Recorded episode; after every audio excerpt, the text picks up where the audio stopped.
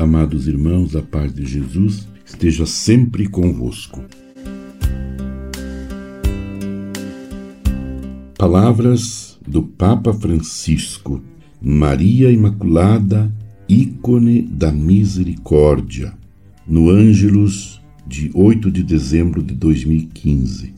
Hoje, a solenidade da Imaculada leva-nos a contemplar Nossa Senhora, que, graças a um privilégio singular, foi preservada do pecado original desde a sua concepção. Não obstante tenha vivido no mundo marcado pelo pecado, não foi atingida por ele. Maria, nossa irmã no sofrimento, mas não no mal, nem no pecado. Aliás, nela o mal foi derrotado antes ainda de tê-la tocado, porque Deus a encheu de graça, segundo Lucas 1:28. A Imaculada Conceição significa que Maria foi a primeira a ser salva pela misericórdia infinita do Pai, como primícia da salvação que Deus quer conceder a cada homem e mulher em Cristo. Por isso, a Imaculada tornou-se ícone sublime da misericórdia divina que venceu o pecado. E nós, hoje, no início do Jubileu da Misericórdia, queremos admirar este ícone com amor confiante e contemplá-lo em todo o seu esplendor, imitando a sua fé.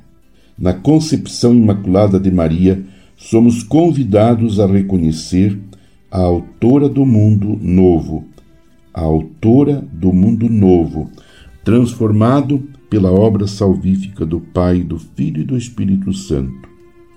A aurora da nova criação, levada a cabo pela misericórdia divina.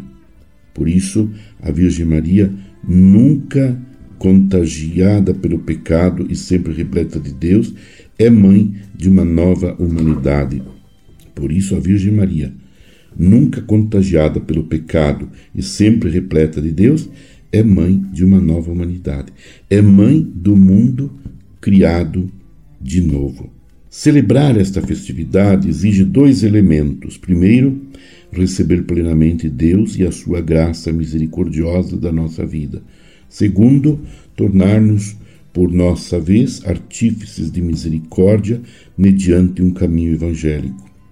Então, a solenidade da Imaculada torna-se a festa de todos nós, se, com o nosso sim cotidiano, conseguimos vencer o nosso egoísmo e tornar mais jubilosa a vida de nossos irmãos e irmãs, dando-lhes esperança, enxugando algumas lágrimas e conferindo um pouco de alegria. A imitação de Maria, somos chamados a tornar-nos portadores de Cristo e testemunhas do seu amor, considerando antes de tudo aqueles que são os privilegiados aos olhos de, de Jesus. São aqueles que ele mesmo nos indicou. Tive fome e me deste de comer. Tive sede e me destes de beber. Era peregrino e me acolhestes, nu e me vestistes, enfermo e visitastes-me.